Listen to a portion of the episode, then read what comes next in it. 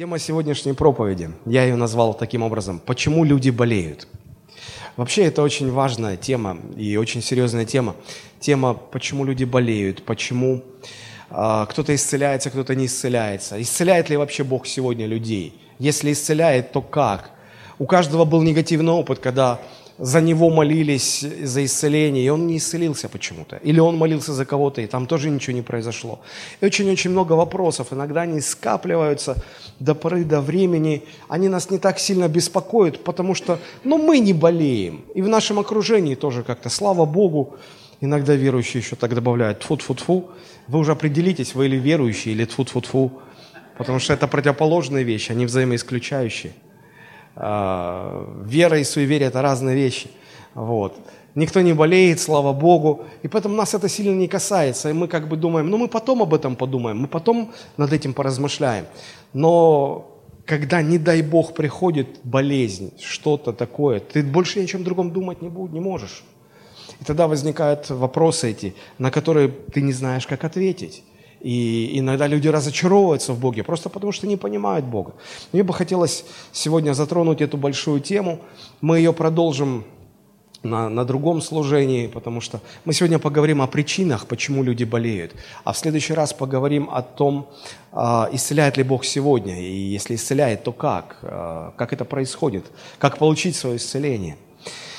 Вот. Но ответы на эти вопросы в любом случае надо искать в Священном Писании. И основным местом, а, который, над которым мы будем сегодня рассуждать, это 9 глава Евангелия от Иоанна. Это история, когда Христос исцеляет слепорожденного. А, значит, исцеления, которые совершал Христос, они нам помогают находить ответы на вот эти вот трудные вопросы, касающиеся исцеления. Но, к сожалению, или, может быть, ну, я не знаю, к счастью, но часто я замечаю, что каждый видит вот в этих историях, э, историях христовых исцелений, каждый видит то, что он хочет увидеть. Ну, например, неверующие, они видят, что страниц, что Новый Завет переполнен, страницы Нового Завета переполнены этими чудесами, исцелениями, а потом они говорят, ну а где это сегодня? Если ваш Христос э, и сегодня живой, а, а где это? Покажите. Почему же это не происходит? Значит, это лживая книга. Ну или как минимум, или, или хотя бы тогда нужно сказать, что давайте это аллегорично воспринимать все эти вещи. Здесь не буквально имеется в виду, здесь есть какой-то другой смысл, символический и так далее. Это что касается неверующих. Верующие тоже по-разному воспринимают. Я не видел верующего, который болел бы и не хотел бы исцелиться. Все хотят исцелиться, но далеко не все исцеляются. И потому э, у, людей формируется разное понимание, разная реакция.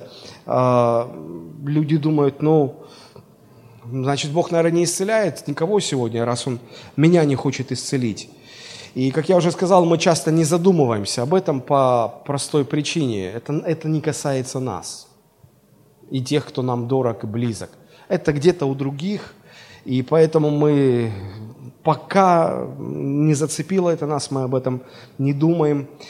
Но есть другая категория верующих, которые э, утверждают, что Христос исцеляет сегодня точно так же, как и в те времена.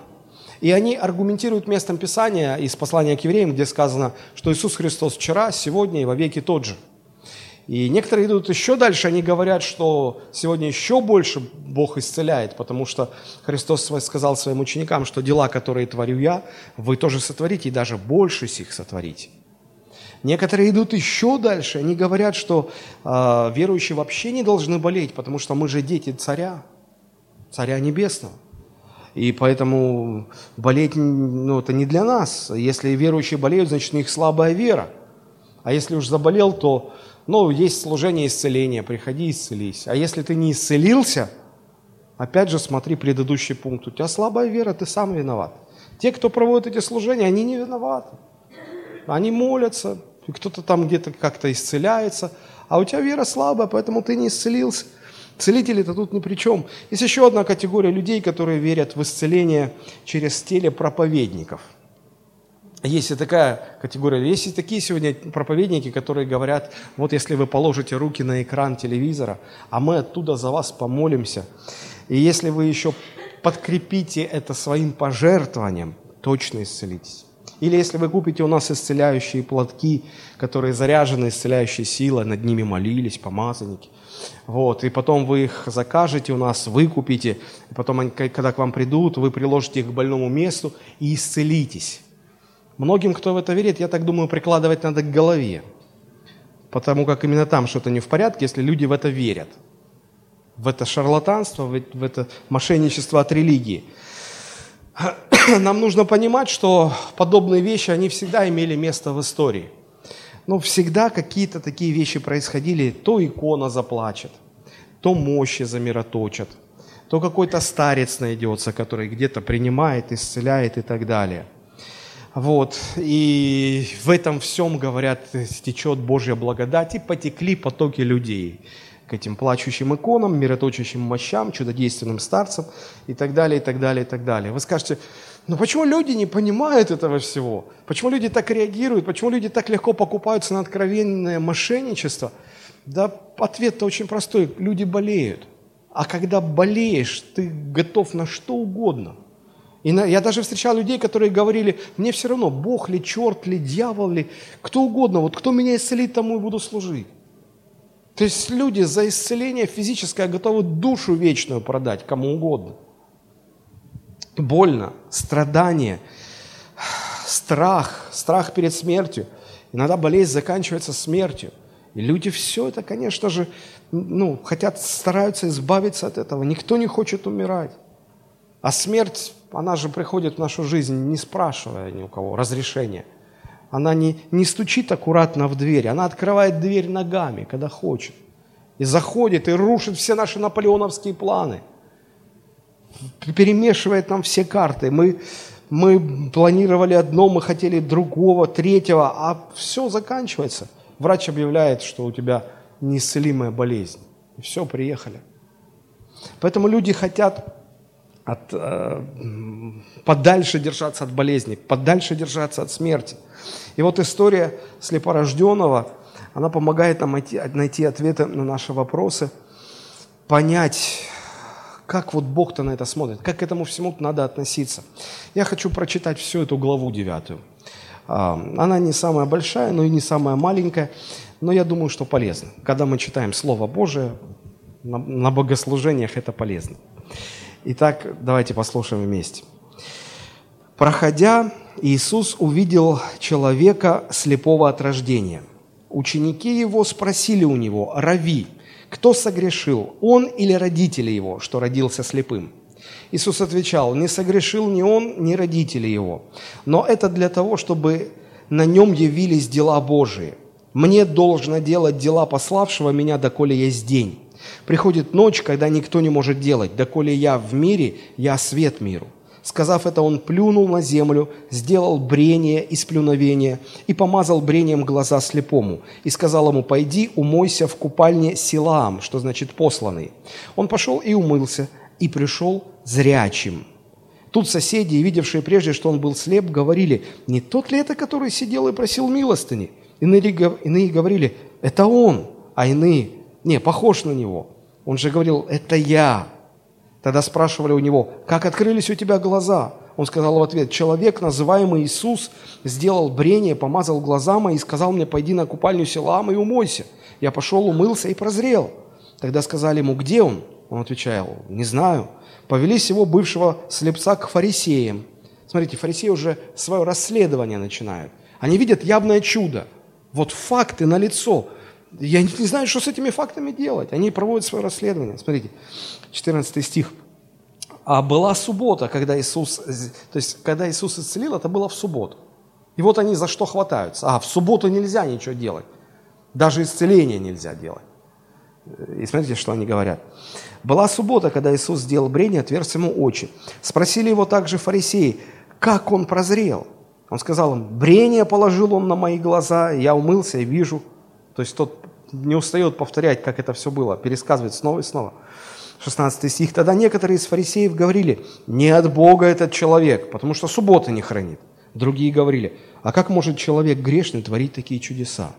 И была между ними распря. То есть они сами, там были некоторые искренние, которые говорили, подождите, но такого сроду никогда не было. То есть в истории не было прецедента, когда бы рожденный слепым получил бы исцеление и стал бы видеть.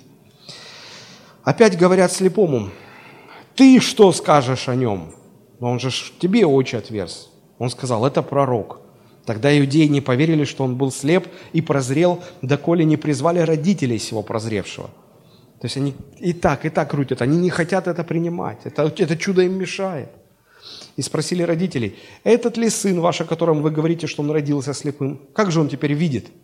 Родители его сказали им в ответ, мы знаем, что этот сын наш, и что он родился слепым. А как теперь видит, не знаем. И кто отверз ему очи, мы не знаем. Сам в совершенных летах самого спросите, пусть сам о себе скажет. Так отвечали родители его, потому что боялись иудеев, ибо иудеи сговорились уже, чтобы кто признает его за Христа, того отлучать от синагоги. Они испугались просто. Посему-то родители его и сказали, он в совершенных летах, самого спросите. Итак, вторично призвали человека, смотрите, снова его спрашивают, который был слеп, и сказали ему, воздай славу Богу, мы знаем, что человек тот грешник. Он сказал им в ответ, грешник ли он, не знаю. Одно знаю, что я был слеп, а теперь вижу. Снова спросили его, что сделал он с тобою? Как отверз твои очи? Опять, по сотому разу. Отвечал им, да я уже сказал вам, и вы не слушаете меня. Что еще хотите слышать? Или и вы хотите сделаться его учениками? Они же укоряли его и сказали, это ты ученик его, Моисеевы ученики. Мы знаем, что с Моисеем говорил Бог, всего же мы не знаем, откуда он. Человек, прозревший, сказал им в ответ, это-то и удивительно, что вы не знаете, откуда он, а он мне очи отверз. Но мы знаем, что грешников Бог не слушает, но кто чтит Бога и творит волю Его, того слушает. Посмотрите, сколько мудрости в устах этого простого калеки, который исцелился. Больше, чем в устах этого сборища фарисеев. Конечно, это, это их задело. И дальше, 32 стих. «От века не слыхано, чтобы кто отверз очи слепорожденному. Если бы он не был от Бога, не мог бы творить ничего», сказали ему в ответ. Ну, смотрите, какая стратегия. «Во грехах ты весь родился, и ты ли нас учишь?» И выгнали его вон. Стратегия простая, сам дурак. Все, больше сказать нечего.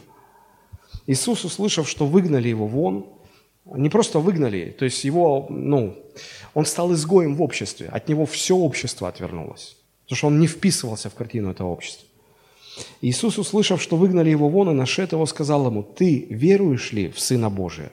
Он отвечал и сказал, «А кто он, Господи, чтобы мне веровать в Него?» Иисус сказал ему, «Ты видел его, и он говорит с тобой сейчас». Он же сказал, «Верую, Господи», и поклонился ему. И сказал Иисус, на суд пришел я в мир сей, чтобы невидящие видели, а видящие стали слепы. Услышав это, некоторые из фарисеев, бывших с ним, сказали ему, неужели и мы слепы? Иисус сказал им, если бы вы были слепы, то не имели бы на себе греха. Но как вы говорите, что вы видите, то грех на вас остается.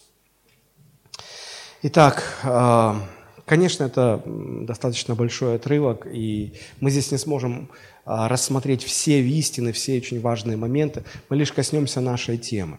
В самом начале а, этой истории а, мы видим отрывок, который проливает свет на причины болезни, то есть почему люди болеют.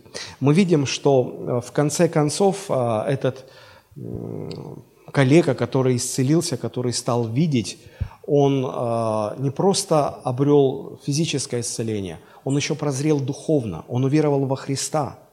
И его вечная душа обрела спасение.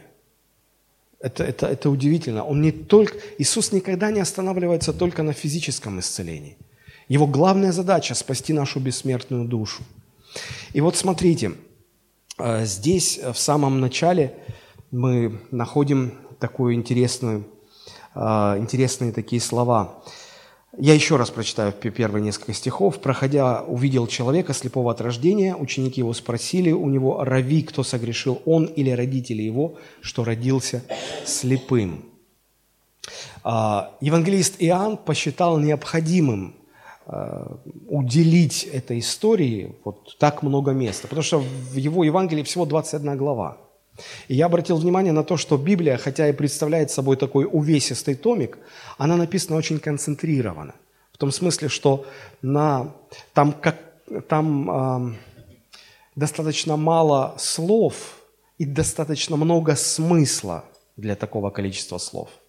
Когда люди, используя небольшое количество слов, выражают большое количество мыслей, это очень концентрированная речь или концентрированный текст. И вот Библия написана в таком стиле – и поскольку евангелист Иоанн посчитал нужным написать эти э, слова, эту историю, включить сюда, подробно ее разобрать, значит, есть здесь какой-то смысл. Я думаю, что он очевиден, потому что здесь сам Христос отвечает на прямой вопрос, поставленный о том, что является причиной человеческих болезней, почему люди болеют. И вот на этом мы сегодня сконцентрируем все наше внимание. Видя, видя человека – вот, слепорожденного, ученики а, понимают, что им причины неизвестны, но а, они же ученики а, своего учителя. И они могут задать вопрос учителю, и они задают этот вопрос, а, будучи абсолютно уверенными, что их учитель приш, приш, пришел с неба, он знает ответы.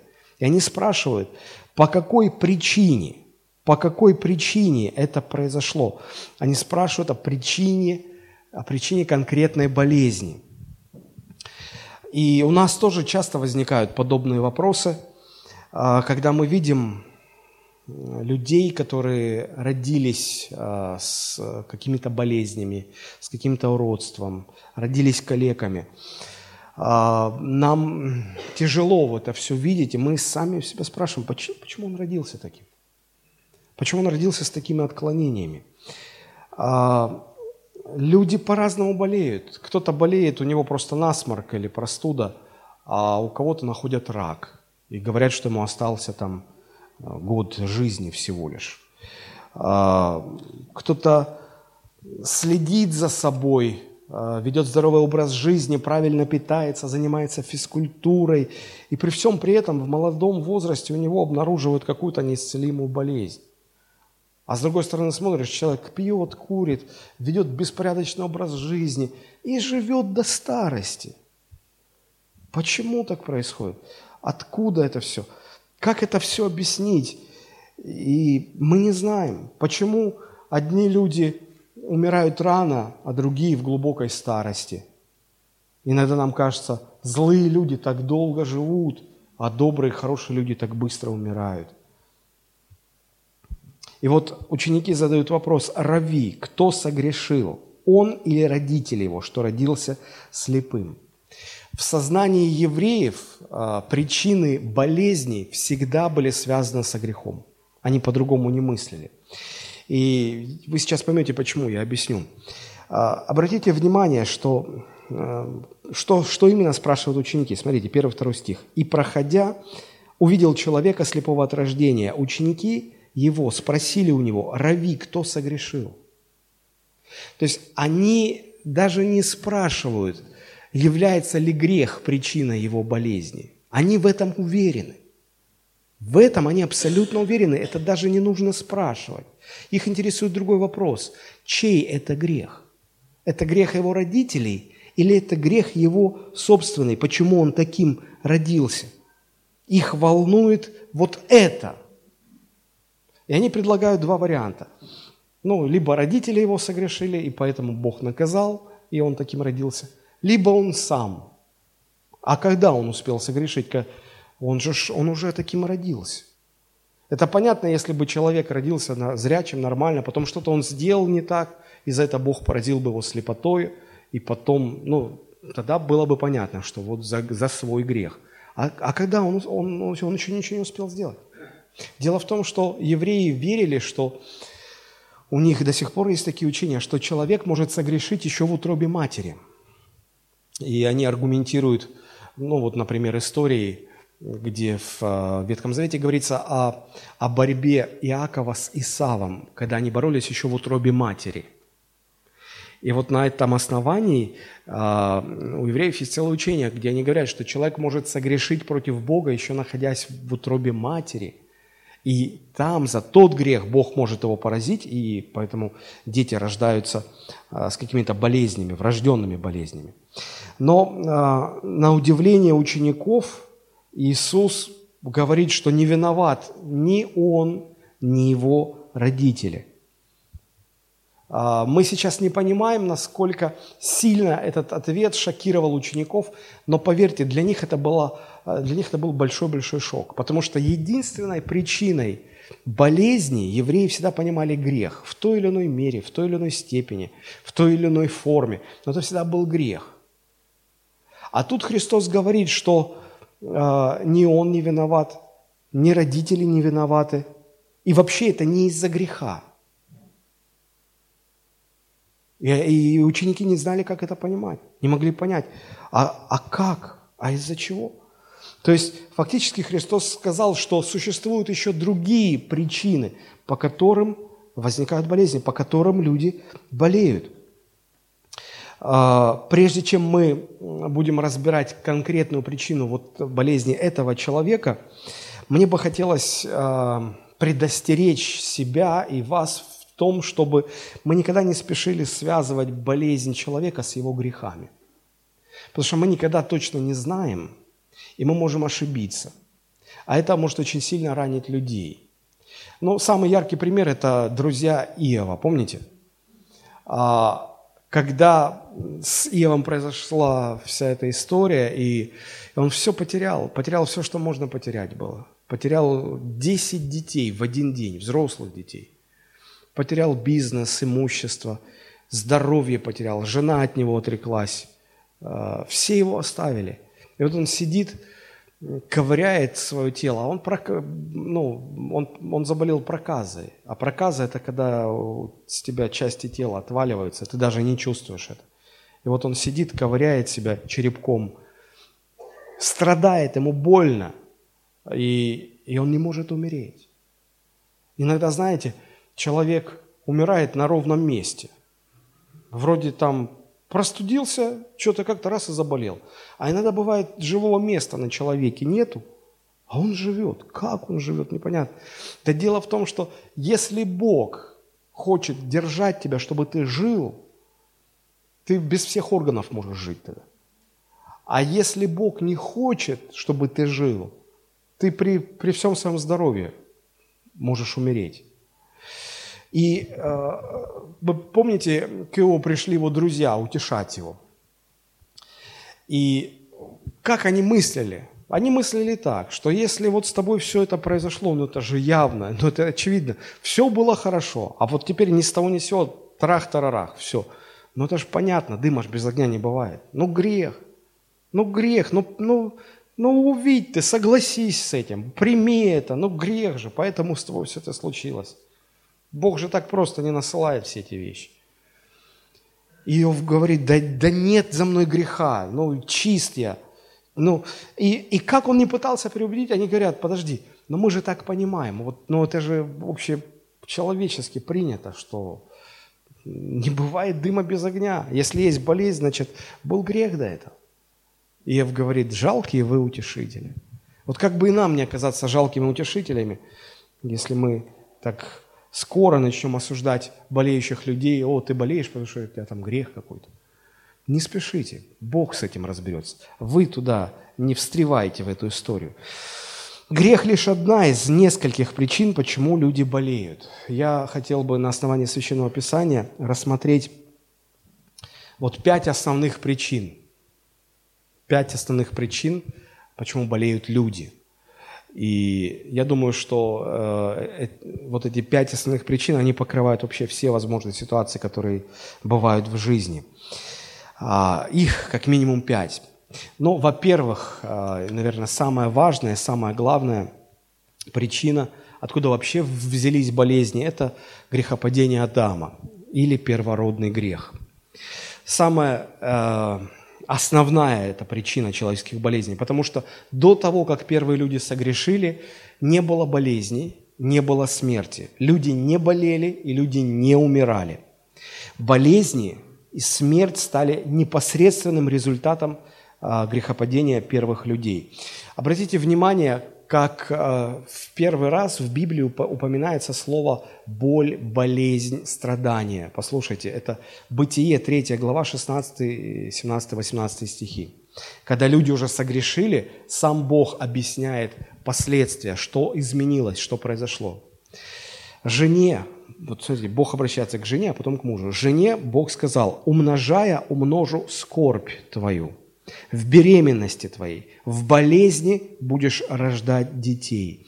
Вот это слово «скорбь», оно э, имеет много смысловых значений, в том числе и болезни. Боль, болезнь, э, страдание, повреждение какое-то в человеке. И Бог говорит жене, смотри, э, умножая, умножу. То есть не просто это придет, а это будет умножаться. Вот почему раньше меньше болели или, или не такими болезнями. Раньше и медицина была не такая сильная, да? А, вот. А, и если бы все современные болезни были 300, там, тысячу лет назад, ну, наверное, человечество вымерло бы, потому что ну, невозможно было бы лечить. А тогда не было многих еще болезней современных. А, умножаю, умножу. То есть болезни умножаются со временем. А, и, ну и так далее. Дальше. Адам уже сказал, за то, что ты послушал голоса жены твоей и ел от дерева, о котором я заповедал тебе, сказав, не ешь от него, проклята земля за тебя. Не просто у вас повреждения, вообще вся земля повреждена. Все земное устройство повреждено. И из-за этого проклято, из-за тебя.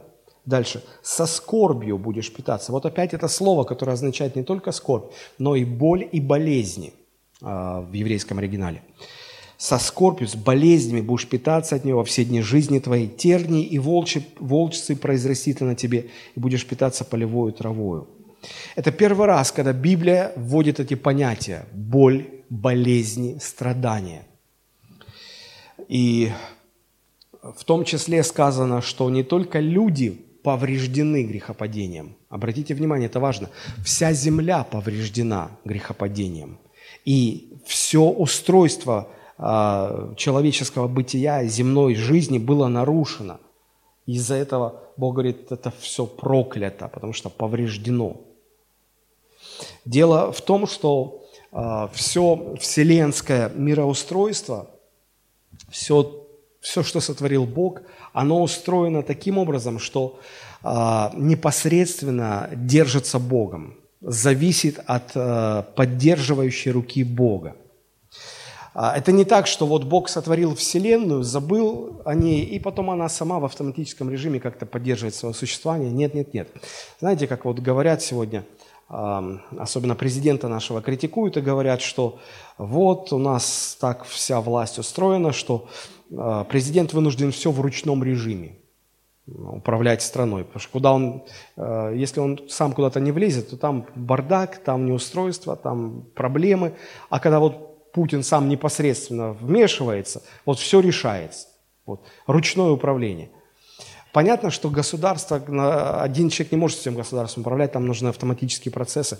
Но вот подобно тому, если так можно выразиться, Бог э, управляет Вселенной в ручном режиме всегда. То есть Он всегда держит руку на пульсе, Он всегда, то есть Его силой все стоит. Посмотрите, как об этом сказано в Писании. Послание к Колоссянам, 1 глава, 16-17 стихи. «Ибо им создано все, что на небесах и на земле, видимое и невидимое, престолы ли, господство ли, начальство ли, власти ли, все им и для него создано, и он есть прежде всего, и обратите внимание, и все им стоит. Уберет он свою руку, и все упадет, разрушится. А, заберет он свою силу, и все развалится. А, ученые сегодня знают, они открыли это, что а, наш весь материальный мир, материя состоит из элементарных частиц, атомов, электронов, протонов, нейтронов, и там открывают до сих пор множество разные элементарные частицы. Более-менее их как-то изучают. Но знаете, что не поддается изучению? Вообще никакому изучению. Силы, которые удерживают электрон вокруг атомного ядра – сила, которой все держится. Вот эти силы вообще не поддаются изучению. Это сила Бога. Это непосредственная сила Бога. Поэтому ее и невозможно это изучить никак. Этой силой мир, состоящий из элементарных частиц, удерживается и не разлетается. У апостола Петра есть пророчество, что однажды этот мир весь разрушится, стихии разрушатся. То есть, когда Бог заберет свою силу, тогда все эти частицы сыпятся просто как песок вот, в, на пол. Все упадет, все. То есть все элементарные частицы без Божьей силы ничего себя не представляют. Так вот, а, Бог не только держит мир, да, не только им все происходит, все а, в Его силе, но а, все, Он еще все держит в определенном порядке.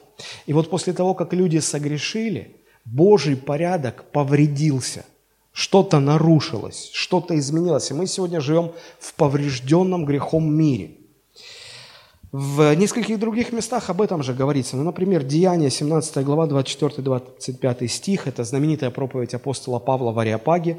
Смотрите, что он говорит. «Бог, сотворивший мир и все, что в нем, Он, будучи Господом неба и земли, не в рукотворенных храмах живет и не требует служения рук человеческих, как бы имеющий в чем-либо нужду. Он сам дает всему жизнь и дыхание, и все». То есть любой человек жив только потому, что Божья сила держит его. Заберет Бог силу свою у человека, он дышать не сможет.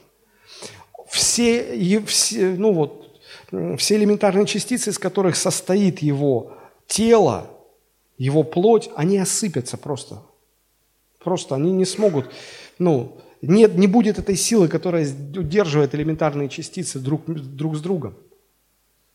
Это, это чрезвычайно важно понимать. Каждое биение нашего сердца, каждый вздох поддерживается непосредственно Богом. Я могу сейчас говорить только потому, что Бог держит меня своей силой. Если он заберет... Я видел, я видел ну, на, на видеозаписи, как один молодой парень вышел а, рассказывать а, свидетельство свое.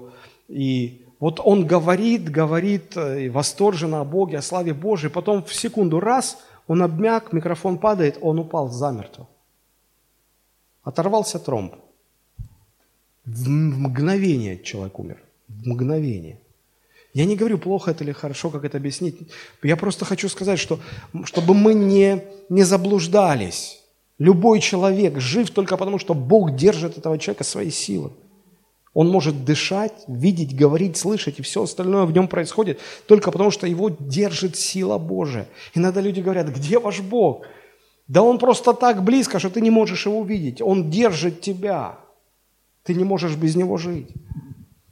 Так вот, восстав против Бога, люди отделили себя от, от этого источника жизни. Они порвали эту связь, которой они живут, без которой они жить не могут. Разорвали связь с тем, кто их поддерживает непосредственно. Конечно же, это привело к повреждениям, значительным повреждениям не только в самих людях, но и вообще в, в этом земном мире. Вот почему Бог и сказал, что Адам, из-за тебя, из-за твоего греха проклята вообще вся земля. А в чем, в чем суть этого проклятия? В чем сердцевина этого проклятия? Суть в том, что этот мир стал тленным, этот мир стал бренным. Что такое тление? Вот мы, мы, можем взять из э, костра уголек, да? Вот он красный такой, мы его положим отдельно на камень, и он тлеет. Он горячий еще. Но если его так оставить, то он медленно погаснет и остынет. Тление – это процесс медленного умирания. Это процесс медленного распада вообще всего, что только может быть. Увядание силы, это стремление к саморазрушению, стремление к, к медленной смерти. В медицине это называется старение – в кибернетике это называется энтропия. В каждом аспекте земной жизни присутствует этот, э, эта тенденция к, к умиранию, медленному умиранию. Мы называем это тлением. И вот это тление – это последствия грехопадения. И мы видим, что каждый человек, даже самый здоровый, вот он здоров, у него никаких болезней нет, он ведет правильный образ жизни, но он все равно медленно тлеет, он все равно умирает. И он все равно рано или поздно умрет. И причина, по почему он умрет, потому что грех произвел вот эти а, повреждения. Конечно же, после того, как люди согрешили, Бог, Бог должен был бы а, сразу, сразу же поместить людей в место вечного наказания. Но по милости своей Бог а, не отнял свою руку, руку. Он продолжает поддерживать людей для того, чтобы дать им возможность спастись. Однако нужно понимать, что Бог теперь поддерживает несовершенный мир, поврежденный мир. Знаете, иногда дети, бывает, ребенок рождается с генетическим врожденным повреждением. И из-за этого у него в организме а, постоянные сбои идут. И врачи порой понятия не имеют, как с этим бороться. Его жизнь поддерживают, ему пытаются как-то помочь. А, и, и он, может, не умирает какое-то время – но это не, это не то, что если бы родился нормальный здоровый ребенок, все было бы хорошо. Вот подобно этому также и Бог сегодня держит несовершенный, поврежденный, испорченный мир. В нем, в нем постоянно какие-то сбои происходят. И вот подобный сбой произошел на, ну, можно сказать, на глобальном уровне, потому что на уровне всей земли. Библия так это называет, проклята земля за тебя.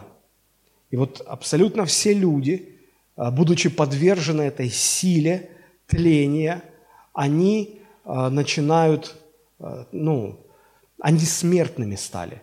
Они стали стареть со временем. И даже самые здоровые со временем начинают слабеть, стареть. Со временем у человека, даже здорового человека – Каждый год на какой-то процент сокращается мышечная масса, костная ткань убывает, гормоны э, начинают меньше их вырабатываться, э, зубы разрушаются, зрение падает. И в конце концов из-за того, что организм медленно-медленно слабеет, истощается, начинаются какие-то болезни. Где раньше прохудилось, где самое слабое звено, то начинает заболевать. Вот из-за этого человек заболевает. Часто каких-то внешних видимых причин не видно, и иногда люди ходят больными и, даже не знают, что они больные. Как кто-то сказал, здоровых людей не бывает, есть необследованные, они просто не знают об этом. Вот. И вроде же ничего так особо не болит – а у тебя диагностируют рак. Не дай Бог, конечно. Почему? Так устроен, так устроен этот мир после грехопадения. Все стремится к тлению, все стремится к медленной смерти. Итак, основная причина человеческих болезней – это человеческая греховность. Потому что мы живем в мире, где болезни являются логическим продолжением постепенного распада, увядания, стремления к смерти. Из-за того, что люди совершили этот первородный грех. Вы скажете, ну все было бы понятно, если бы люди одинаково когда там старели, умирали, болели, все вот одинаково. Оно где-то есть, эта одинаковость. Ну, например, э, ну, врачи выяснили, что у мужчин там после 40 лет снижается уровень тестостерона. У всех мужчин так. У всех. У кого-то больше, у кого-то меньше, но снижается у всех. У женщин тоже свои возрастные изменения. Я думаю, что взрослые люди, много об этом чего знаете. Вот. Но все-таки у нас возникают вопросы, потому что люди э, по-разному болеют. Одни чаще, другие реже. Одни вроде так поболело, перестало, и все нормально. А, а, а у других нашли какую-то неисцелимую болезнь, которую не могут излечить. Кто-то э, родился, у него может быть там, ну, сдавлена чуть-чуть мочка уха. Ну, он и не страдает из-за этого. Ну, повреждение легкое, незаметное, если бы не приглядываться, ты не увидишь. А, а другой вот рождается с ДЦП и всю жизнь калекой ходит. Ну, почему так? Вот здесь возникает вопрос, почему у одного больше, у другого меньше, почему, а, почему один с, с в молодости страдает, болеет, э, даже вроде к старости болезни, а, а другой нет. Почему дети вынуждены жестоко страдать? И много-много таких вопросов. Я не претендую на то, что я могу дать вам ответы на все вопросы. Я пытаюсь а, осветить библейские принципы, зная которые мы можем увидеть ответы на вопросы в той или иной ситуации. И Писание приводит несколько конкретных причин, а, кроме греха, кроме вот этой э, первородного греха, который привел к тому, что, что люди стали болеть, что у людей стали возникать болезни. Вот еще одна причина, о которой говорит Библия, это когда Бог наказывает человека за какой-то конкретный совершенный грех. Не в целом, что есть такая тенденция, а когда вот человек конкретно какой-то грех совершил, и Бог в качестве наказания ну, насылает болезнь или допускает болезнь. А, пример, один из многочисленных примеров мы находим в книге «Числа», 12 глава, 9-10 стих. «И воспламенился гнев Господа на них, э, ну, в частности, на Аарона и его сестру Мариам. И Бог отошел, и облако отошло от скинии, и вот Мариам покрылась проказой, как снегом. Аарон взглянул на Мариам, и вот она в проказе. То есть вы помните историю, когда а, ну, у Моисея был брат Аарон и родная сестра Мариам. Вот. И видя, как Бог общается с Моисеем, на какую высокую позицию Бог поднял Моисея, Аарон и его сестра Мариам, они стали, ну, где-то, они допустили в сердце такую мысль, ну, что там этот Моисей, что он такой особенный, что вот Бог, мы тоже, мы тоже можем, мы тоже, и они стали предъявлять претензии Моисею, Моисей, ты что ты тут один-то решаешь? Мы тоже видели Бога, мы тоже слышали Его голос, мы тоже в деле. И Моисей сказал, послушайте, это не я решил, это Бог так установил. Не, не, ну, не идите против Господа. И когда уже те совсем распоясались, уже вмешался Бог. И все люди увидели, как облачный столб, который символизировал Божье присутствие, он демонстративно отошел от скинии.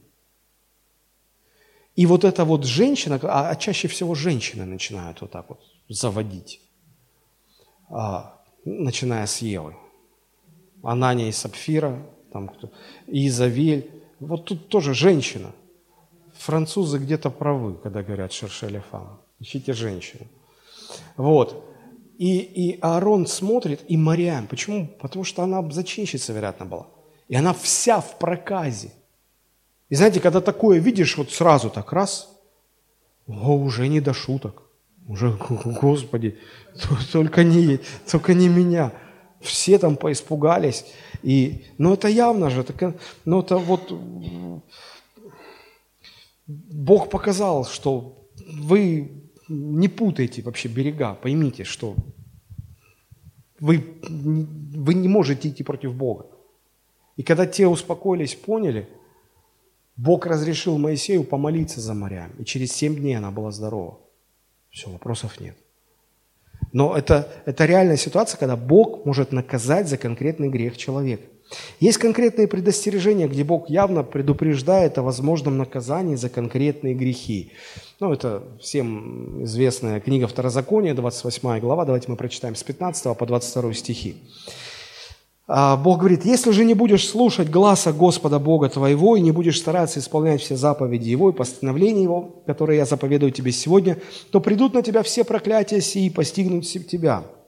Проклят ты будешь в городе, проклят на поле, прокляты житницы твои, кладовые твои, проклят будет плод чрева твоего, плод земли твоей, плод твоих валов, плод твоих овец, и пошлет Господь на тебя проклятие, смятение, несчастье, во всяком деле рук твоих, какой не станешь ты делать, докуда не будешь истреблен, и ты скоро погибнешь за злые дела твои, за то, что ты оставил меня. Смотрите внимательно. Пошлет Господь на тебя моровую язву. Это болезнь. Доколе не истребит он тебя с земли, причем неизлечимая болезнь, в которую ты идешь, чтобы владеть ее. Поразит тебя Господь чахлостью, горячкой. Это все болезни лихорадкой, воспалением, засухой, палящим ветром, ржавчиной. Они будут преследовать тебя, доколе ты не погибнешь. То есть э, здесь явная связь. Ты восстаешь против Бога, ты грешишь, и Бог за это наказывает болезнью. Вот почему, когда в Новом Завете э, Господь через послание Иакова дает инструкцию о том, как молиться за исцеление, там отведено значительное место а, исповеданию своих грехов. Почему? Потому что человек может болеть за свой конкретный грех. Человек может болеть за свой конкретный грех. Такая возможность реальна. Нам не дано об этом судить, рассуждать, обвинять. Мы можем легко ошибиться, если мы начнем тут, как друзья Иова, строить предположения, гадать на кофейной гуще. Однако такая причина существует. Вот почему Иаков пишет, 5 глава, 14-16 стихи. «Болен ли кто из вас, пусть призовет пресвитеров церкви, то есть пасторов церкви, священников, и пусть помолятся над ним, помазав его елеем во имя Господне. И молитва веры исцелит болящего, и восставит его Господь. И если он содел грехи, то есть если болезнь была по причине греха какого-то конкретного, простятся ему. Поэтому признавайтесь друг перед другом в проступках и молитесь друг за друга, чтобы исцелиться. Много может усилена молитва праведного. Обратите внимание, что нужно делать, чтобы исцелиться – написано, признавайтесь друг перед другом в проступках, в грехах, которые бы, и молитесь друг за друга, чтобы исцелиться. Сегодня церковь почему-то предлагает другие рецепты. Что сегодня церковь говорит, что нужно, чтобы исцелиться? О, тебе нужно прийти на собрание исцеления. О, тебе нужно, там вот есть пастор, который молится за исцеление. Или, о, там вот есть, э, как в некоторых церквях говорят, сосуд Божий – ну, они неправильно ударяют слово сосуд. Вот. И вот, ну, даже если у человека есть дар исцеления, даже если у человека есть дар исцеления, и просто приди к нему, просто он помолится за тебя и все. Так проще.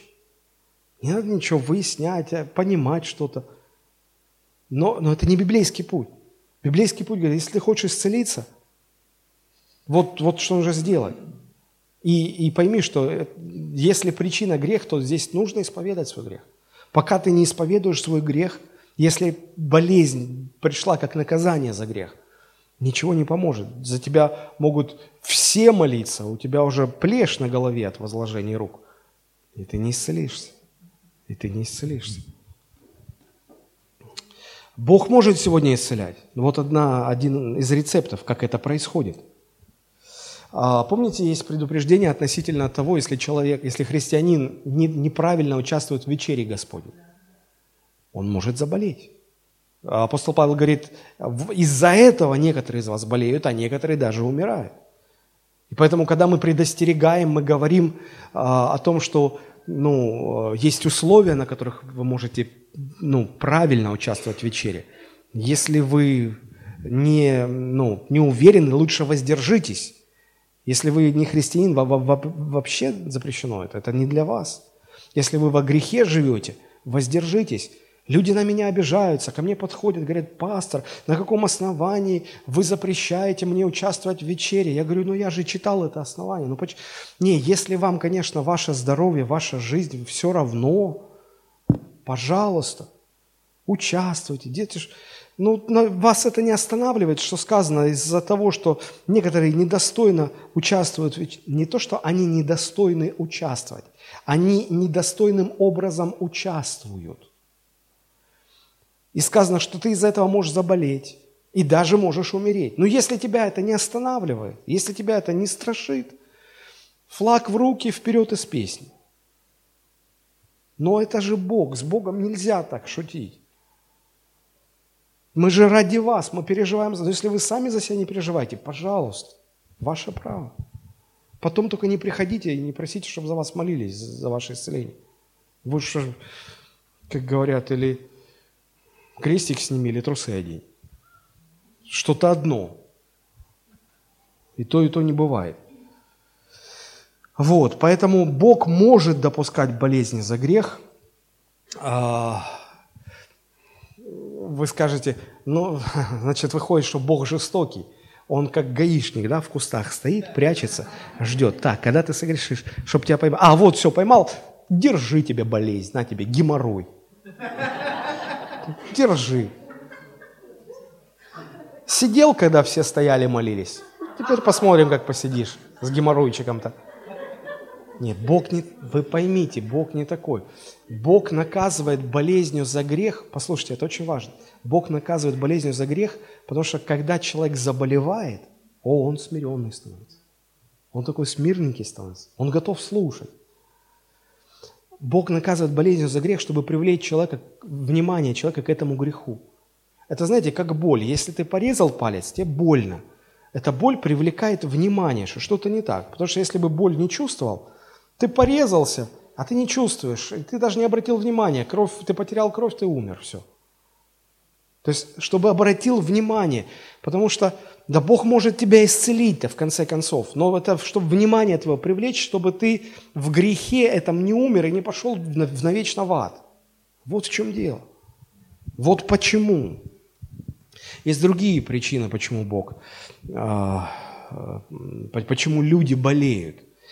Третья причина – это то, что Бог может допускать болезнь для того, чтобы вразумить человека. Не наказывать за грех, но для того, чтобы вразумить человека или предостеречь его от, каких, от какой-то беды. Ну, например, а, книга Иова, 33 глава, с 14 по 19 стихи. Иов 33, с 14 стиха, здесь слова четвертого друга Иова и Елиуя, его так звали. И э, его слова, э, в отличие от трех остальных друзей, они более точно отражали Божье мнение, Божью волю. И вот здесь он как раз не ошибался, когда говорил о Боге. Послушайте внимательно, что он говорит. Иов 33, 14.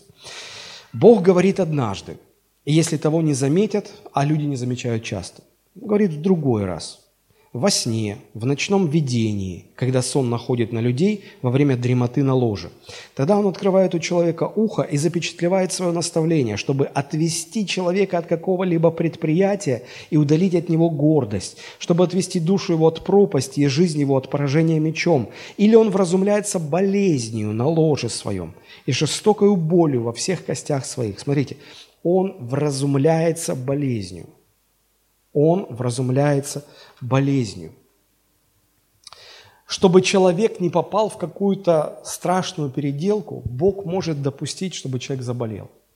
Ну, например, вам нужно лететь в командировку, какие-то срочные дела по бизнесу, и вдруг вы заболеваете настолько, что вы не можете даже в аэропорт поехать.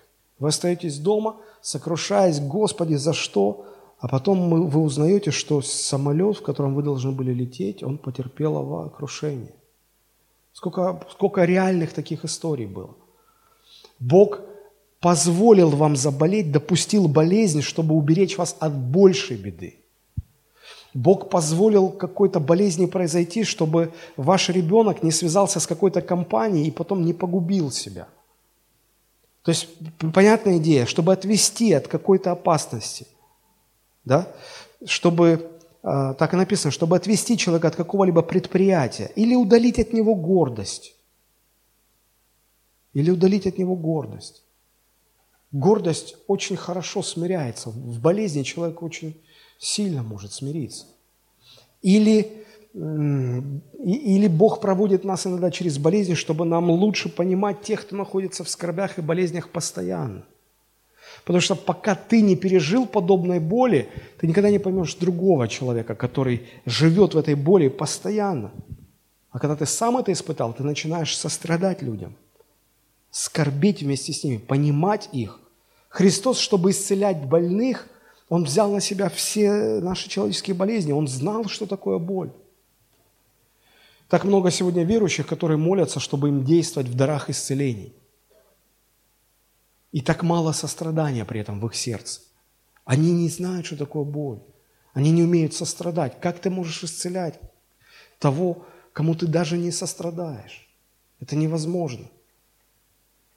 Это если только ты чувствуешь чужую боль, как свою собственную, тогда это, ну, естественно, какая-то предпосылка для того, чтобы действовать в этом даре. Без этого этот дар – опасная штука в человеческих руках.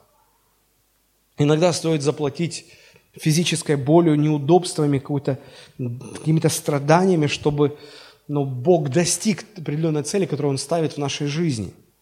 И эта цель важнее и дороже э, дискомфорта, неудобств. Э, вот как Давид об этом говорил, помните знаменитая фраза из 118-го псалма? Это 67 стих в 118-м псалме. «Прежде страдания моего я заблуждался, а ныне Слово Твое храню». Друзья, в этом наша особенность. Мы вообще по природе плохие ученики. А когда все хорошо, мы вообще плохо учимся. Знаете, мы начинаем думать, что, ну, когда все хорошо, нам кажется, что, ну, значит, Бог нами доволен, значит, я прав и, и так далее. По-настоящему мы начинаем думать только когда что-то начинает идти не так. Мы начинаем задуматься, а что не так? Когда все идет гладко и все идет, как нам хочется, тогда мы склонны самоутверждать, мы не склонны учиться. Нас несет, нас, мы самоутверждаемся, мы заблуждаемся, но мы даже не видим этого. И Богу иногда приходится вразумлять нас болью. Не в наказание, потому что вы еще ничего не совершили, а чтобы отвести вас, чтобы, чтобы не допустить, чтобы вы попали в больший грех, в тяжелейший какой-то грех. Болезни могут быть очень сильными учителями, если к ним правильно относиться. Они будут делать сердце наше мягче, а разум мудрее. Очень интересное место. Первое послание Петра 4.1, 4 глава, 1 стих. Петр написал такие слова. «Итак, как Христос пострадал за нас плотью, то и вы вооружитесь той же мыслью, ибо страдающий плотью перестает грешить». Вы думаете, там, наверное, какой-то глубокий духовный смысл? Да все очень просто. Если у тебя где-то болит, ты гораздо внимательнее будешь относиться. Может, я что-то не так делаю. Когда все хорошо идет, такая мысль даже не приходит.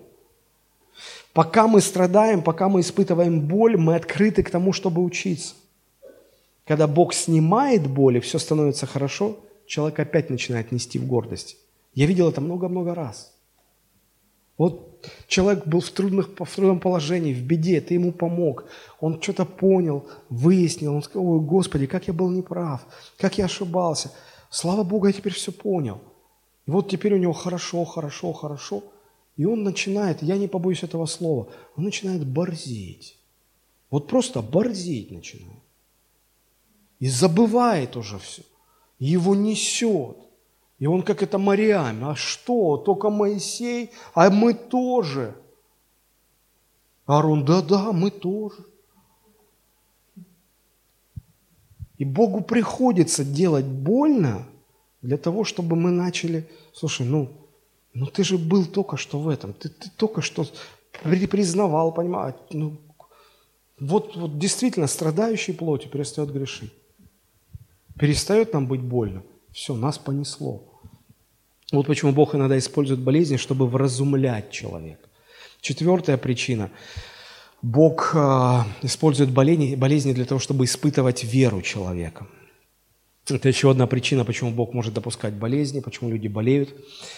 А, и это может быть испытание не только веры самого, кто заболел, а окружения того, кто окружает больного. И, конечно же, самый яркий пример э, для этого – это история Иова, как мы уже говорили. А, что стояло за этим? То есть в его жизнь пришли не только беды, но и страшная болезнь. Что за всем этим стояло? Иов-то не знал, что за этим стоял разговор Бога с сатаной.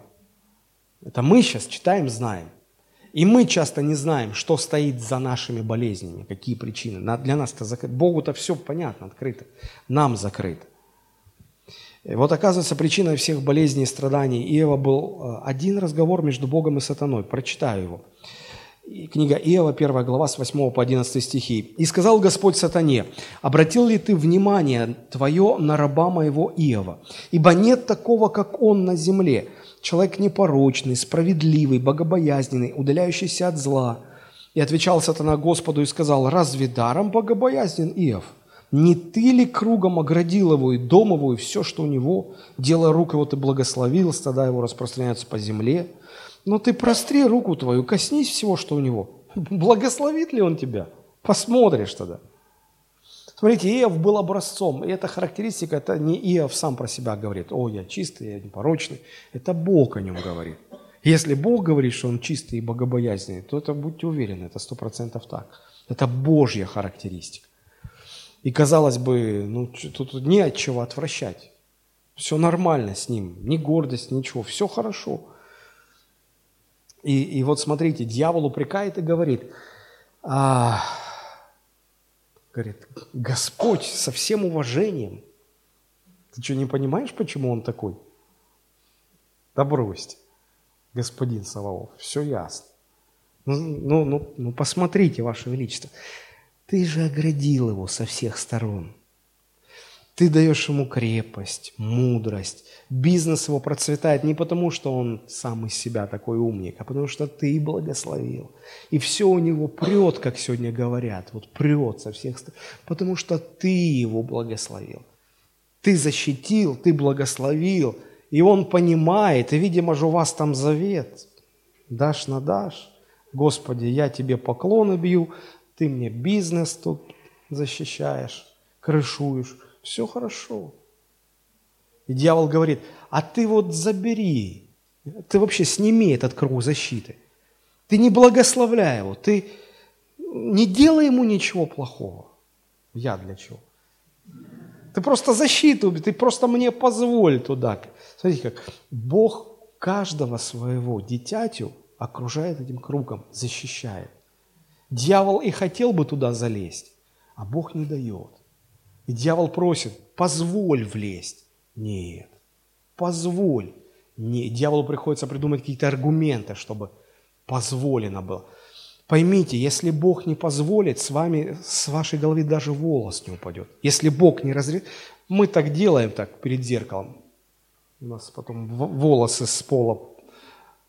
Потом мама говорит, откуда столько волос? Ни один из них не падает без разрешения Бога. Вы что думаете, что болезнь в вашу жизнь придет, если Бог не разрешит? И вот дьявол говорит, да ты забери это все и посмотрим. Он, ты ему такой не нужен. Ты понимаешь, ты, Бог, такой ему не нужен. А сегодня я слышу, как верующие говорят, мой Бог благословляет, мой Бог... И в конце концов, стал бы я служить Богу, который меня не благословляет? Зачем мне Бог, который меня не благословляет? Это с кафедры говорят проповедники. Я думаю, вы что, книгу Иова не читали? Какой ужас. Мы что, у нас с Богом партнерство какое-то? Он Бог, Он Бог, а я грешник, который в аду гореть должен. Он меня по милости спас. Я тут еще какие-то претензии предъявляю. И вот смотрите – как я уже говорю, если вы Божий человек, поймите, что в вашу жизнь никакое зло не может прийти само по себе, если только Бог разрешит. А Бог, если разрешает, то делает это дозированно, с ювелирной точностью, с определенной целью, чтобы вам в конечном итоге было благо. И Иов же в конечном итоге ему было благо. Бог испытывал верность, проверял его веру. Конечно, вы здесь можете задать вопрос – слушайте, а не слишком ли жестко?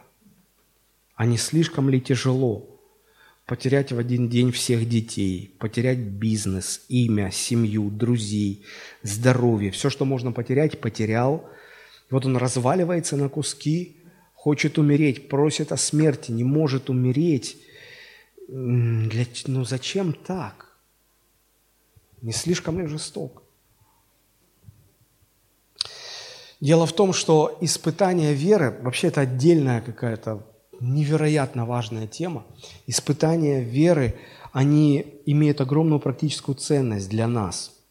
Почему? Потому что в жизни верующего человека не существует другой большей ценности, чем вера, чем способность человека доверять Богу, поклоняться Богу, преклоняться перед Богом. Никакие деньги, никакой комфорт, никакие блага, никакое здоровье, никакие другие ценности не могут сравниться с этой, с этой ценностью. Вера. Испытание веры приводит к тому, что наша вера растет. Вера не может расти без испытаний. Как мышцы не могут расти без тренировок, так вера не может расти без испытаний – в испытаниях вера очищается от всех примесей. В испытаниях вера концентрируется только на Боге и Боге одном. Посмотрите, у Иова было столько, столько точек опоры в жизни, а тут он всех их лишается. Мы часто опираемся на детей, нет детей, поумирали все. Мы часто опираемся на друзей, друзья отвернулись. На жену как-то, ну вот она-то не отречется, она отреклась. И, и, и больше деньги, нет денег, бизнес, нет бизнеса, имя, нет имени. Ничего нет, на что можно было бы опереться. Вообще ничего нет, только Бог. Мы так боимся этого. Мы так, мне приходится людей консультировать. Э, и очень часто мне задают вопросы по поводу детей. Дети себя не так ведут, или вот хотим, чтобы они спаслись, а они никак. Я говорю, доверь своего ребенка. Да я доверяю, пастор. Не, я говорю, доверь. Ты его контролируешь, ты его за всех сторон держишь, а, а ты не можешь его удержать. Но ты так стремишься. Я говорю, доверь. Вы, как? А там же с ним, я говорю, там Бог с ним. Богу доверь. Не-не-не, пастор, вы мне что-то не то говорите. Людям так трудно вот остаться один на один с Богом, опираться только на Бога. Так трудно. Только неверующий человек будет спорить с тем, что самая большая ценность в жизни христианина – это вера, наша вера – у многих совсем не получается. Посмотрите, что апостол Петр пишет, он говорит, 1 Петра 1, 6, 7. «Об этом радуйтесь, поскорбев теперь немного, если нужно, от различных искушений, дабы испытанная вера ваша оказалась драгоценнее гибнущего, хотя и огнем испытываемого золота, к похвале и чести и славе в явлении Иисуса Христа». То есть он говорит, поймите, э, до тех пор, пока для вас вера не окажется дороже золота – а золото здесь собирательный образ наивысшей ценности, человеческая ценность. Что может быть дороже золота? Вот пока вера ваша не окажется ценнее всего этого, испытания веры будут приходить в вашу жизнь. Для того, чтобы вера ваша росла, и для того, чтобы росла ваша оценка, чтобы вы веру оценивали как наибольшую ценность вашей жизни. Потому что только тогда вы всецело сможете доверять Богу. И вот в болезнях – как и во всех остальных трудностях, у христианина есть возможность либо довериться Богу и перед Богом, не перед болезнью, перед Богом смиряться, или же бороться с Богом, роптать, претензии высказывать, требовать исцеления. Если ты меня исцелишь, то я... Ну что ты? Ну, ну что ты? То я, то я... То... И захлебнулся все, то я. Ну что ты? Ну что ты Богу сделаешь? требует, то я. Ультиматум. Какой ультиматум? Жена Ева не смогла с этим справиться. Она, она, ну, как она могла думать о муже? Слушай, ну он действительно, ну, я не знаю никого, кто был бы святее, чем мой муж. Слушай, а если Бог даже с ним так ведется, мне такой Бог вообще зачем? Если я-то не такая святая, как он. Если он, то о, я даже боюсь подумать. И она говорит, слушай, похули Бога и умри вообще. А смотрите, что говорит Иов. Он говорит, подожди, ты говоришь, как безумная женщина. Послушай, разве это справедливо, что мы только хорошее, доброе от Бога будем принимать? А когда в нашу жизнь приходит от Бога что-то, что нам кажется злым, Бог зло не дает. Но, но нам, нам, нам в нашей человеческой системе оценки кажется, что это злое. Вот это мы не будем принимать. Ну, это как ребеночек. Если ты ему чупа-чуп сдаешь в ротик, он ротик открывает. А если ты ему лекарство горькое даешь, он говорит, нет, ты меня не любишь. Это мама, доверяй, она тебе гадость не даст. Так и здесь. При каждом шаге нашего дополнительного доверия Богу наша вера укрепляется. И Бог очень точно, очень ювелирно работает а, когда испытывает нашу веру. Ну и мы знаем, чем все закончилось. Иов, 42 глава, почитайте, последняя глава, он, Иов говорит, что я вообще ничего не понимал. Теперь он смог увидеть Бога за всем, он смог увидеть Бога даже в болезни, даже в бедах. И, и ну, он стал видеть Бога даже в своих страданиях. В этом и есть Божья цель, чтобы человек смог видеть Бога во всем, что происходит с ним в его жизни – ну и в конце концов, конечно же, Бог его исцелил. А, Бог вернул ему все, что он потерял, причем в двукратном размере. Вернул. В конце все содействует ко благу. Божьим детям все содействует ко благу. Вы скажете, что Бог пользуется болезнями как инструментом? Это что, один из инструментов в его арсенале?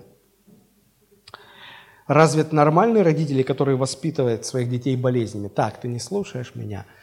Так, папа, держи его, а я, мама, сейчас э, шприцом введу в него вирус какой-нибудь, чтобы он заболел. Чтобы он понял. Не спекулируйте. Бог не такой.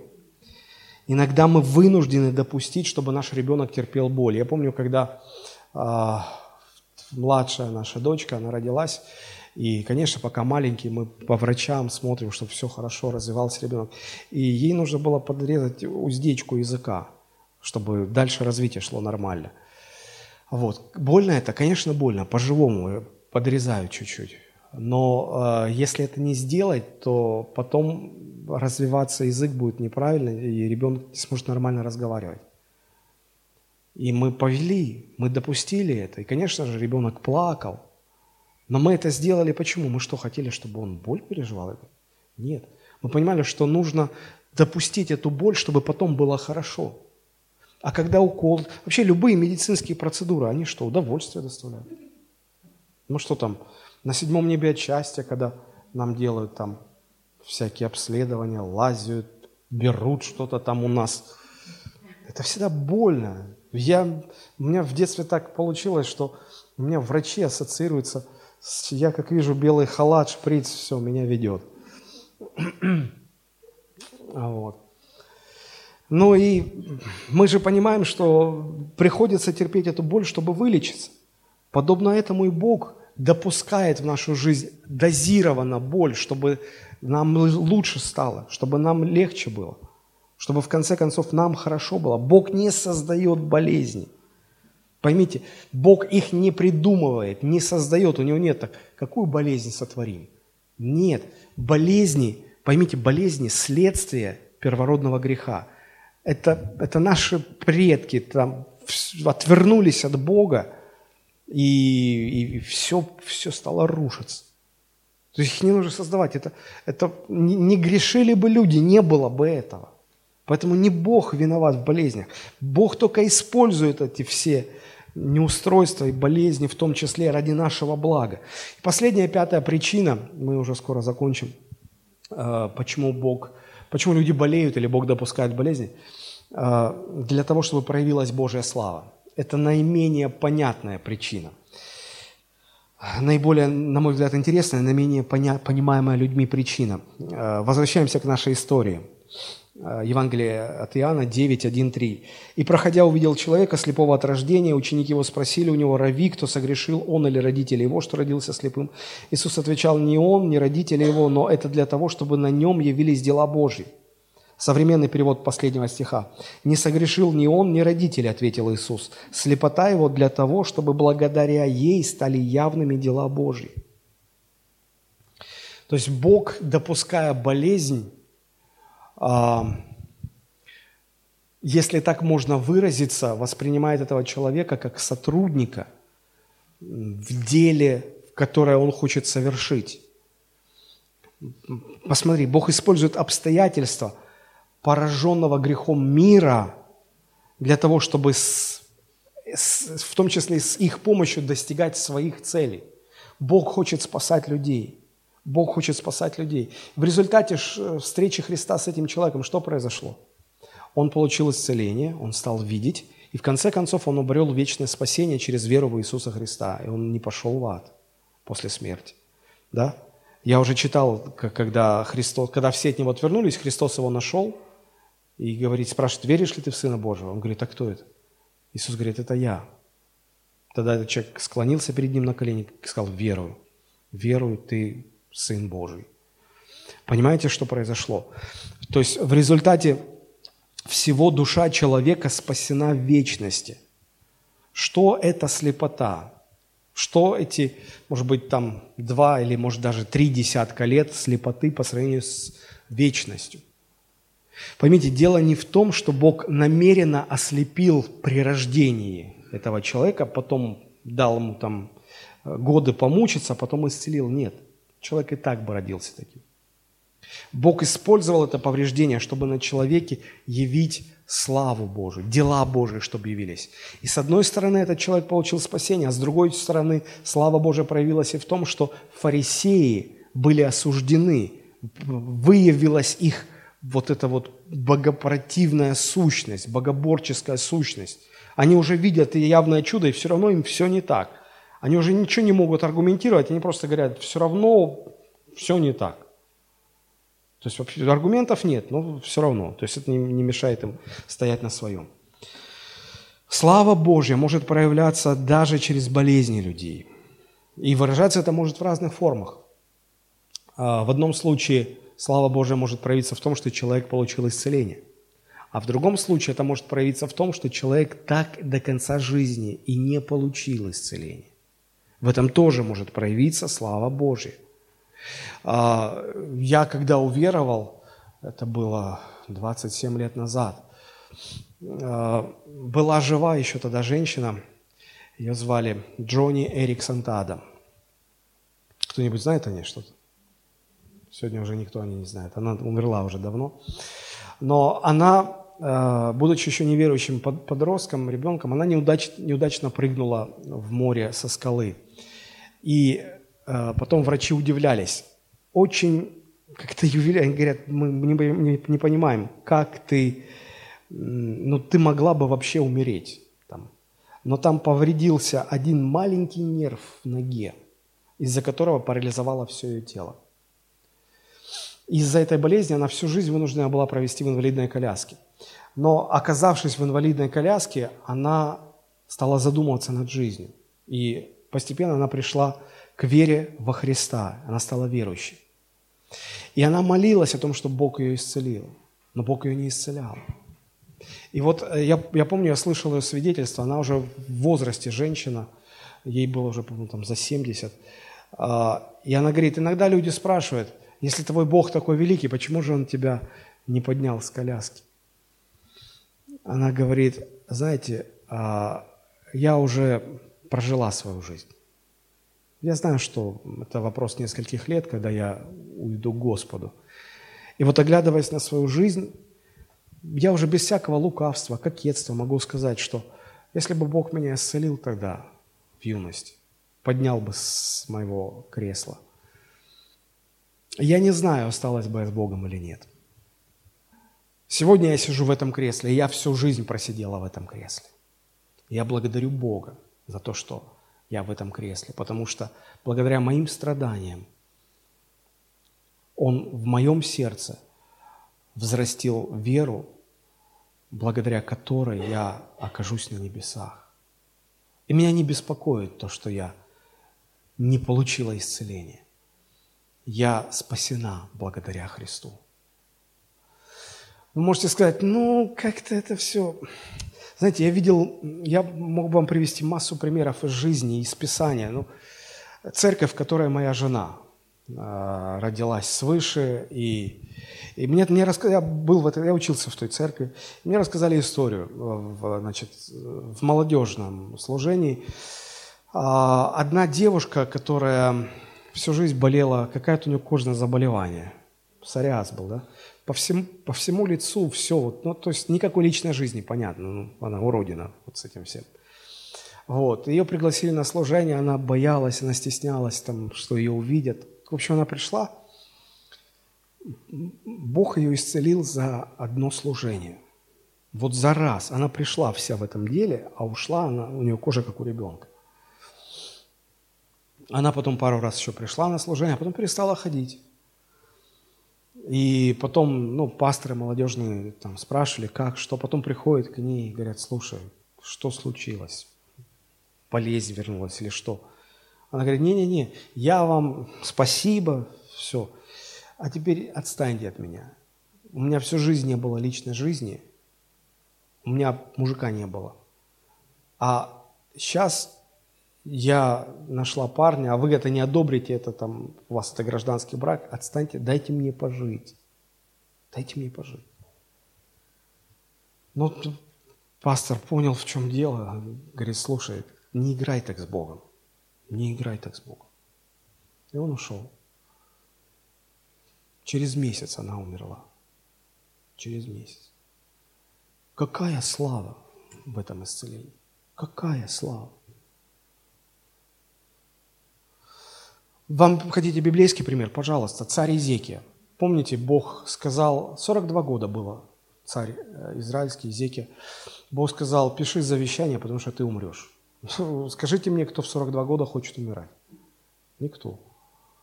И царь обиделся, отвернулся к стенке, плакать, как ребенок. Я помню, меня накажут родители, я лягу на диван, отвернусь лицом к стенке, а на стене во всех советских семьях висели ковры. Я вот там считаю узор. Ну что, вы так не делали, что ли? Конечно. Вот. И, и плачет, и молится, Господи, я же то, я же все, пятое, десятое. Я не знаю, наверное, в, назидание последующим поколениям Бог останавливает пророка Исаию, говорит, который пришел, сказал, пиши завещание, говорит, вернись и скажи, что я дарю ему еще 15 лет жизни. Царь обрадовался, но, сокращая все подробности, мы знаем, что эти 15 лет он прожил так, что он в конце отступил от Бога. И он умер неспасенным человеком. Он пошел в ад. Спрашивается, кому слава от такого исцеления? Кому оно нужно было? Может быть, тебе лучше было умереть в 42 года спасенным человеком, Божьим человеком, чем прожить еще 15 лет и потом пойти вечно в ад? В чем слава? Нам иногда непонятны Божьи действия в отношении болезней. Знаете почему? Потому что мы все смотрим сквозь призму наших человеческих ценностей. А в системе человеческих ценностей какая наибольшая ценность? Не умирать.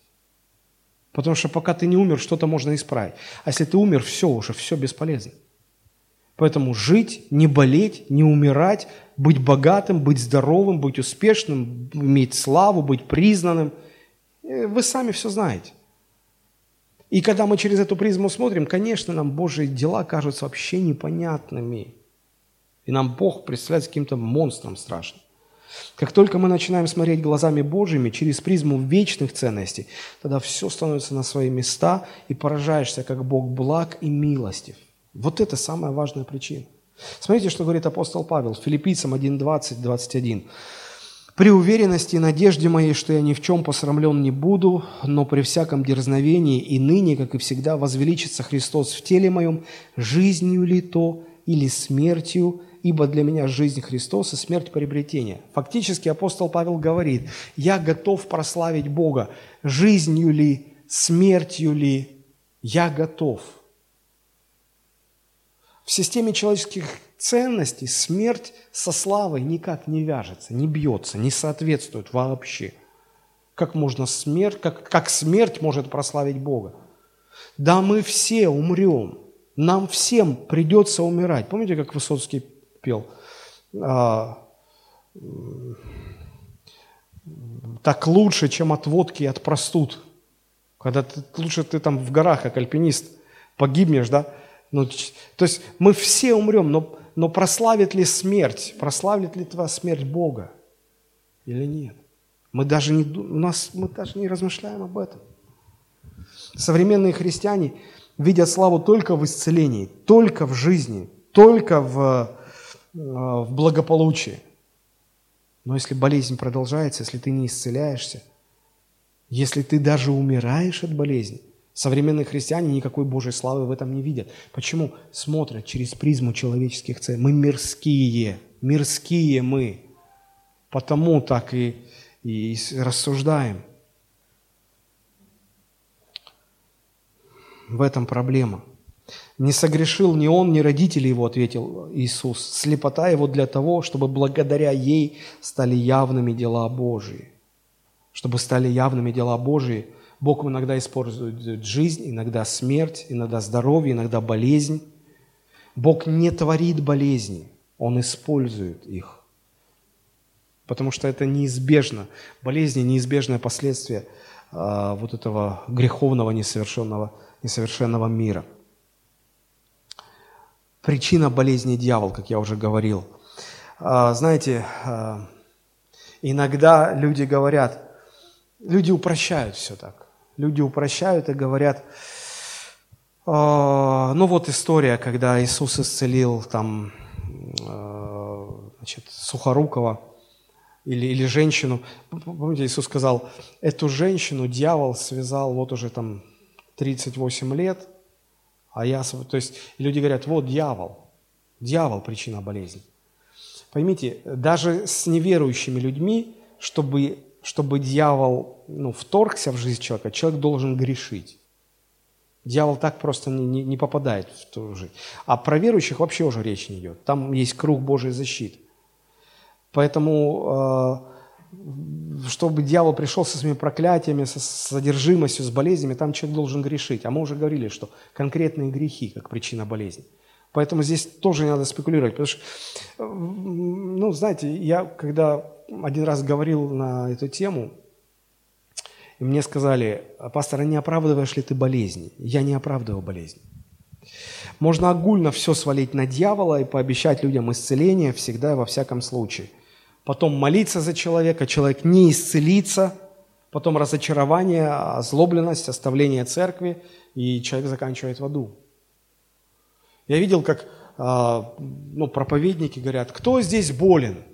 Поднимите руку, кто здесь болен раком. Я думаю, что сам вопрос уже некорректен. Вот на всеобщее обозрение. Ну, кто-то поднимает, но люди хотят быть здоровыми, конечно. Кто-то поднимает, и он говорит, я сейчас помолюсь за вас, вы будете здоровы. Молится, все, сестра, вы исцелены. Так просто. Конечно, ты-то уедешь через пару дней, а тут все останутся. И она потом придет к пастору и скажет, пастор, а почему мне лучше не становится? Мы понаобещаем всего, понаобещаем всего, а потом это к чему приводит? Я еще раз говорю, что я не оправдываю болезни, но нам нужно разобраться вообще, разобраться в причинах, от чего люди болеют, и разобраться, как Бог исцеляет, как это происходит – вот первую часть мы сегодня разобрали. Следующую часть мы разберем уже на следующем богослужении. В заключение я хотел бы прочитать из 53 э, главы пророка Исаи с 3 стиха об Иисусе Христе. Эти слова об Иисусе Христе были написаны за 800 лет до того, как родился Иисус. Имейте это в виду, за 800 лет. Смотрите, о нем сказано, «Он был презрен и умолен пред людьми, муж скорбей и изведавший болезни. И мы отвращали от него лицо свое. Он был презираем, и мы ни во что ставили его. Но он взял на себя грехи наши, но он взял на себя наши немощи, понес наши болезни, а мы думали, что он поражаем и наказуем был, и уничижен Богом. Смотрите, тоже мышление евреев. Если наказан, значит грех. Да, грех, но не его грех, наш грех но Он изъязвлен был за грехи наши, мучим за беззаконие наши, наказание мира нашего было на Нем, и ранами Его мы исцелились. Христос пришел для того, чтобы исправить все те повреждения, которые грех принес, исправить вот это тление, из-за которого мы умираем. И, конечно же, ранами Его мы исцелились прежде всего от греха и от всех последствий Его – у Бога есть сила исцелить любую болезнь в любых случаях, в любых ситуациях. Вопрос в том, почему Бог принимает те или иные решения. Почему происходит так или иначе. Почему не исцеляются все повально. Почему Иисус не устраивал, почему Иисус не ходил по больницам и не исцелял всех подряд. Почему современные эти вот исцеляющие евангелисты, почему они в больницы не идут? Если у тебя есть сила, иди в больницу и там всех поднимай. Что ты устраиваешь шоу на стадионе? Людей собираешь, деньги с них просишь. Потом говоришь, что ну не все... Ну, конечно, если забрать 10 тысяч, то на эти 10 тысяч у одного-двух, ну, наверное, голова там перестанет болеть. Просто от того, что они там окажутся в этой. Я не, не спорю, может, есть какие-то и реальные где-то исцеления. Бог может исцелять по-всякому, но но, но я не вижу, чтобы Иисус проводил подобных служений.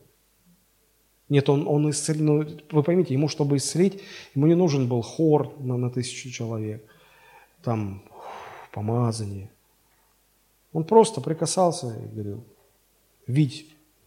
И человек, у человека открывались глаза. Он поднимал, тебе, говорю, встань, и мертвый вставал.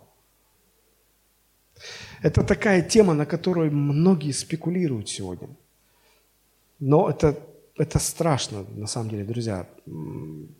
Я, я так хочу, чтобы мы стояли на, на Слове Божьем вот, относительно всех этих вопросов и ответов на эти вопросы. Давайте мы помолимся.